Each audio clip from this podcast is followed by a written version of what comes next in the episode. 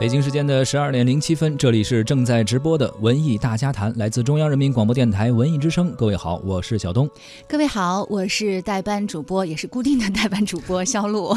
是好久不见啊，这是但是固定好像有一段时间就会出现这么一次啊，想你的听众朋友可以听到你的声音。嗯，好，那今天我们来跟大家谈一部电影哈。嗯嗯，呃，据说啊，前段时间比尔盖茨在接受高晓松的一个专访的时候啊，说自己是一个泪点很低的人。谈起说比尔盖茨上一次流泪是什么？时候，比尔盖茨说，最近啊有一部电影，当时让他是哭了好一阵子。而他说到的这部电影就是《海边的曼彻斯特》。嗨，我以为是想我了。嗨。嗯，上周五哈有很多部好莱坞影片一起上映，比如说《星际特工》，还有《千呃星际特工：千星之城》，有《极道车神》《赛车总动员三》等等。在他们的强势之下呢，同时上映的《海边的曼彻斯特》真的不太显眼哈。但是这是首部通过全国艺术电影放映联盟进行分线发行的艺术影片。如果说这次它试水成功的话呢，未来文艺片可能不用再为排片那么苦恼了，甚至不用再。跪着求拍片了。嗯嗯，海边的曼彻斯特呢，在今年的奥斯卡获得了最佳原创剧本和最佳男主角两项大奖啊。嗯，影片更是在全球大大小小的电影节中获得了二百三十九次提名，收获了奖项有一百一十五次。作为一部小成本的独立电影，一个文艺片，实在是不容易。哎，所以说这样一部上佳的电影，如果没有办法走进咱们全国观众的视野，那还是很遗憾的。不过呢，还好，因为全国艺术电影放映联盟，咱们现在呢就可以随时的走进电影院，去选择一部高质量的艺术电影来观看了。那么，海边的曼彻斯特讲的究竟是怎样一个故事？为什么获得了如此好的口碑？哎呀，全国艺术电影放映联盟又是怎样的一个存在啊？呃，他们的这种分线发行的这种方式是怎样的？所以今天呢，都可以在节目中我们聊一聊。您呢，也可以参与到互动中来。嗯，您是不是一个喜欢看文艺片的文艺青年？哎，平时看过哪些好看的文艺电影，都可以跟我们分享一下。呃，收听节目同时可以关注微信公众号“文艺之声”，发来文字留言啊，还有机会获得我们。我们赠出的演出票和电影票，来跟大家分享一下都是哪些好的演出和电影哈。中国儿童艺术剧院的音乐剧《小公主》演出时间呢是在九月二号的下午三点和晚上的七点十五分，以及九月三号的下午三点。演出地点是中国儿童剧场。音乐剧《小公主》呢是根据美国同名小说改编，在好莱坞历史上曾经多次被翻拍成电影，尤其秀兰邓波出演的莎拉更是家喻户晓，成为几代人的偶。偶像希拉里·克林顿曾经说：“在我年少的时候，是小公主给了我冲出阴影的勇气。”所以说，足见这部作品的影响力和社会价值了。那这次呢，音乐剧舞台版在尊重原著的基础上呢，更增添了梦幻色彩，融入了大量的歌舞场面。观众可以在剧场的同时领略孟买和伦敦的异国风情。美妙的音乐、华丽的舞台、熟悉的故事，将带你穿越时空，感受与众不同的。五彩斑斓。嗯，应该就是过两天了，九月二号和九月三号啊，两天的下午和晚上会有演出。这部儿童艺术剧院，中国儿童艺术剧院的音乐剧《小公主》。如果您想观呃观看这个演出的话，可以发送您的姓名加上电话加上“小公主”这三个字到文艺之声的微信公众号，有机会获得每个人可能会获得两张的呃观看的这个入场券。带上家里的小朋友。对我们还会邀请您有一个包场的电影啊，《敦刻尔克》也是最新上映的。呃，九月二号本周六的十二点，文艺之声。生的观影团团会邀请一百个我们的听众在。IMAX 影院啊，去观看这个影片《敦刻尔克》。呃，这也是诺兰执导的一部电影啊，也是继他在《盗梦空间》、然后《蝙蝠侠》还有《星际穿越》之后，首次执导的一部战争题材的影片。啊，为此也是准备了二十年之久啊，大荧幕中能够再次展现出第二次世界大战中敦刻尔克大撤退的场景。如果您想成为观影团的一员的话呢，现在就发送您的姓名加上电话加上敦刻尔克到文艺之声的微信公众号。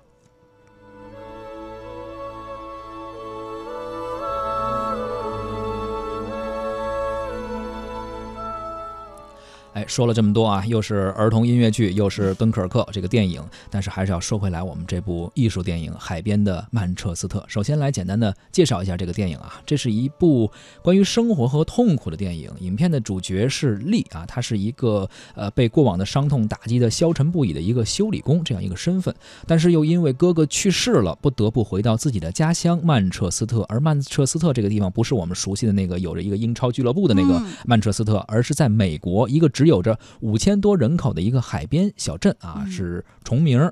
呃，他回去之后呢，要给哥哥处理后事，同时还要安置哥哥的儿子等等这些事情。嗯，听上去好像是很枯燥的一个故事。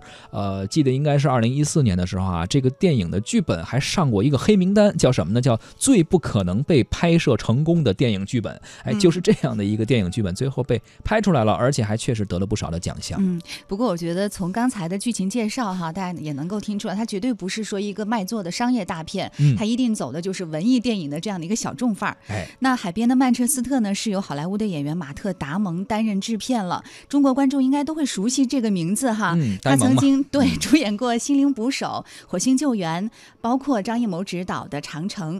据说呢，马特·达蒙本来是想自己来导演和主演《海边的曼彻斯特》的，但是呢，因为档期的问题，后来呢就只做了制片人。嗯，他的主演是谁呢？哎，也是一个曾经和呃马特达蒙有过很多的这个合作的啊，卡西阿弗莱克曾经凭借在电影中的出色表现，先后捧走第七十四届金球奖最佳剧情片男主角和第八十九届奥斯卡金像奖的最佳男主角。嗯，其实呢。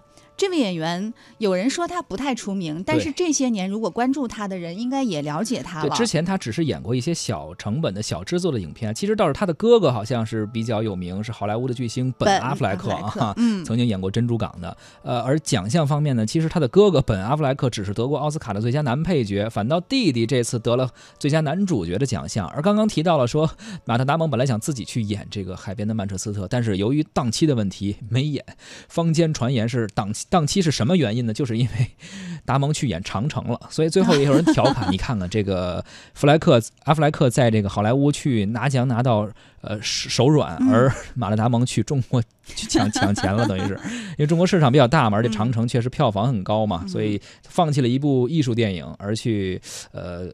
算是为票房和市场考虑吧，但是也是制片人，肯定是 也是有他一份吧。哎，这个是我们普通观众对于这部影片和他的创作的团队的一些有趣的调侃哈。那我们再来听一听文艺大家谈的媒体观察员、上海戏剧学院导演系副教授石俊来跟我们聊聊这部电影。我觉得他应该会从专业的这个影评人的角度来聊一聊。是，各位听众大家好，嗯，今天呢我们来谈一谈一部刚刚上映的这个海边的曼彻斯特这部电影呢。是因为去年奥斯卡的时候，他得到了六项提名，最后得到了两项大奖啊，一个是原创剧本奖，一个是最佳男主角奖啊。应该讲这样一部小片子是得到两个非常重要的奖项，但是实际上啊，这两个奖我觉得还不算太重，呃，因为我们看一下，他基本上在全这个目前来讲是得到了二百多个奖项啊，尤其是金球奖，还有美国的国家评论协会奖这些比较大的奖项也都囊括了。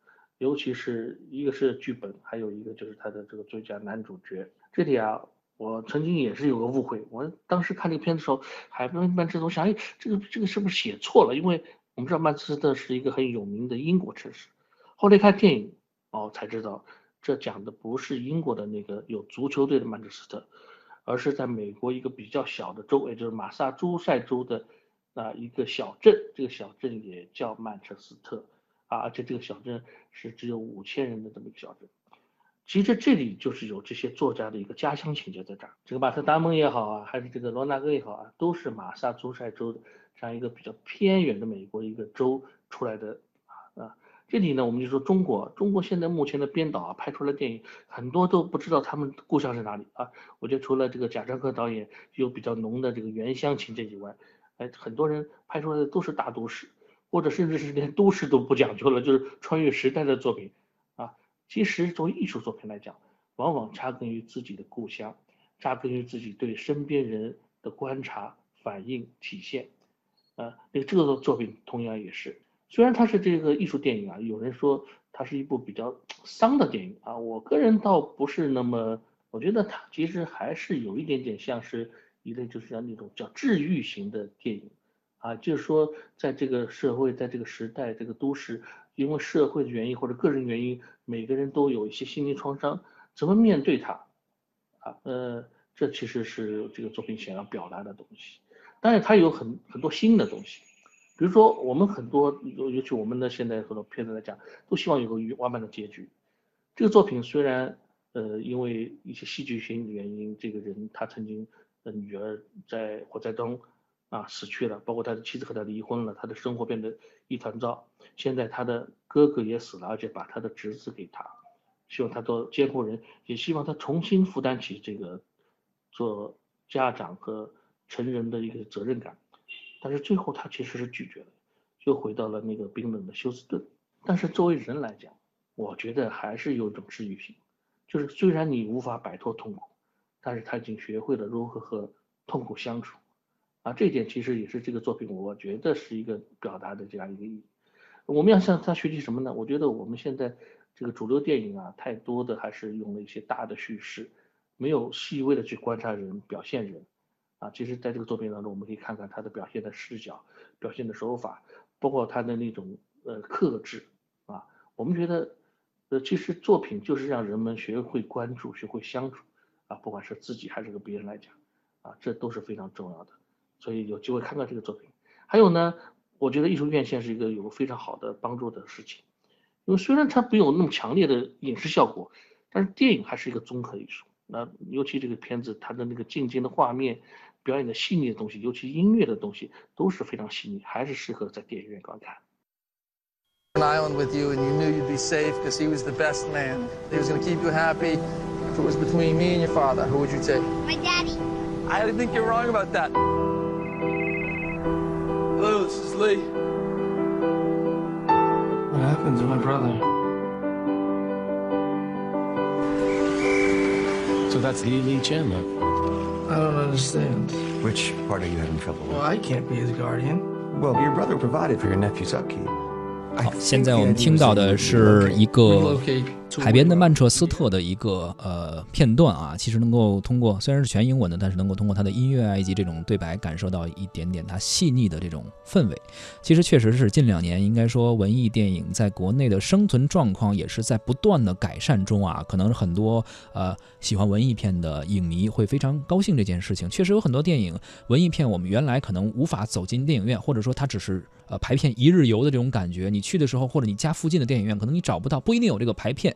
包括去年应该是吴天明的一座《百鸟朝凤》，当时上映也是作为一部文艺片，有些遇冷，而且制片人还是呃跪求排片啊。当时是跪完之后获得了八千七百多万元的票房。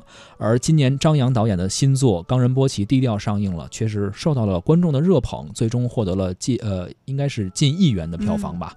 呃，近日上映的《二十二》。上映两周，票房达到了一点七亿，当时也是引起了很多人的关注，很多人都在成为了自来自来水去替他进行转发。相对小众的电影也是越来越多的获得了大家的关注，越来越大的获得了一些生存的空间啊。而全国艺术电影放映联盟的成立，相信也会为它带来很多积极的影响。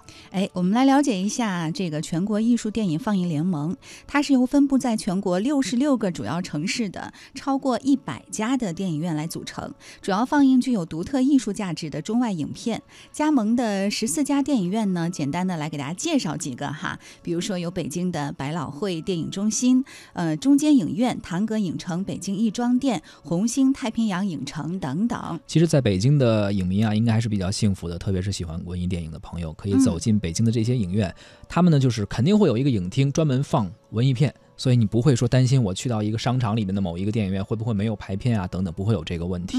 而海边的曼彻斯特成为第一部啊，在这个联盟上映的海外电影，在主要的六十六个城市的二百七十块荧幕中专线放映，就是说。我这这个院线我就不放别的了，只放这个电影，可谓应该也说是艺术电影在国内上映模式的一次积极的尝试。而《海边的曼彻斯特》正在上映之中啊！文艺之声的记者也采访到了全国艺术电影放映联盟的负责人汪艺兰，也听一听他的介绍。这次《海边的曼彻斯特》的上映只在咱们全国艺术电影放映联盟的影院吗？对，是的，《海边曼彻斯特》是联盟第一个全线。单片专线发行的影片，所以对我们的意义还是蛮重要的，因为它也是中国，呃，电影这个发行放映史以来的第一部分线发行影片，所以对产业上面的创新性和实验性也蛮重要的。呃，那么什么是分线发行呢？分线发行它算是一种呃 limited release，它属于限量限量型的发行。它不是在所有的影院全都上，它是有选择的。一般在这个概念也是从国外已经成熟的电影发行放映机制里面借鉴过来的。呃，国外有现成的艺术院线，那么很多艺术电影它在上映之初，它会考虑到它的宣传资源有限，它的受众也并不广泛。所以它会在艺术院线只在艺术院线上映，所以这就是一种分线发行。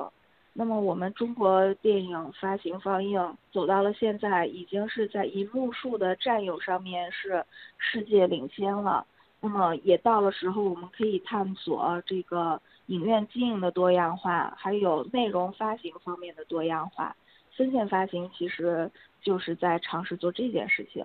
当时选择《海边的曼彻斯特》这部电影是呃怎么来选的呢？或者是你们的选片标准是怎样的？我们选片最重要的标准就是有非常高的艺术价值和艺术质量，但是它并不局限于必须是艺术片。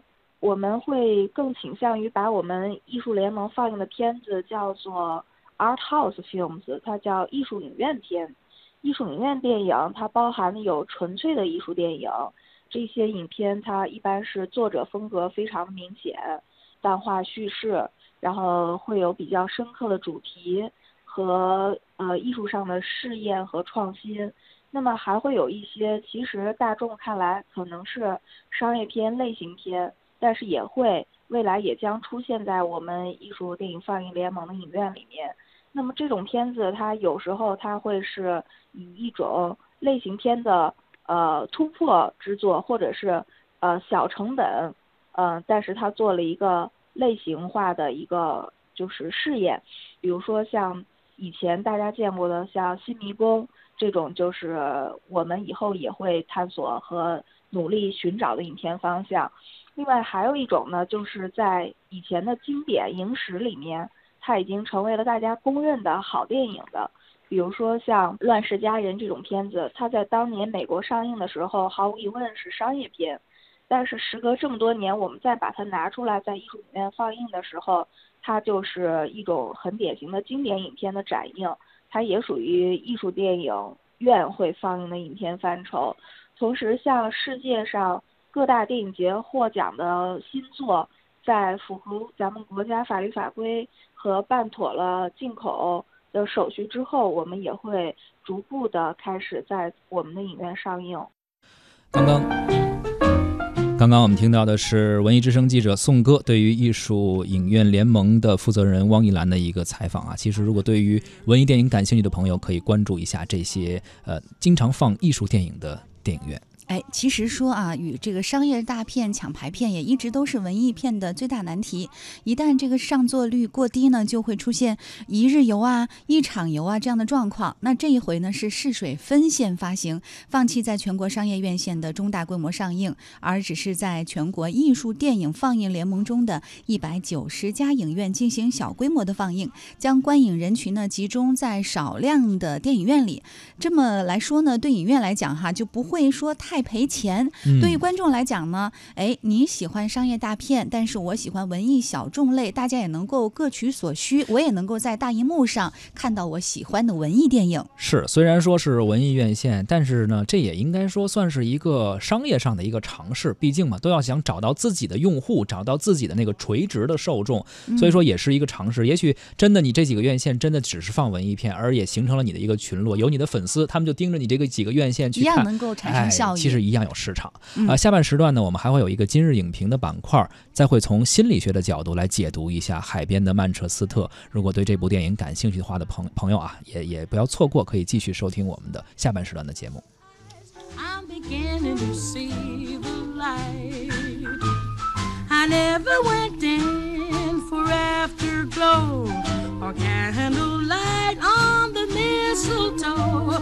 Now when you turn see the light. Used to ramble through the park, shadow boxing in the dark. Then you came and caused a spark.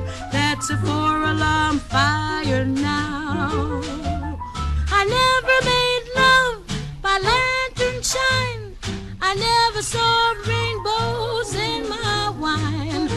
But now that your lips are burning mine, I'm beginning to see the light, boy. Beginning to see the light, boy. Beginning to see the light.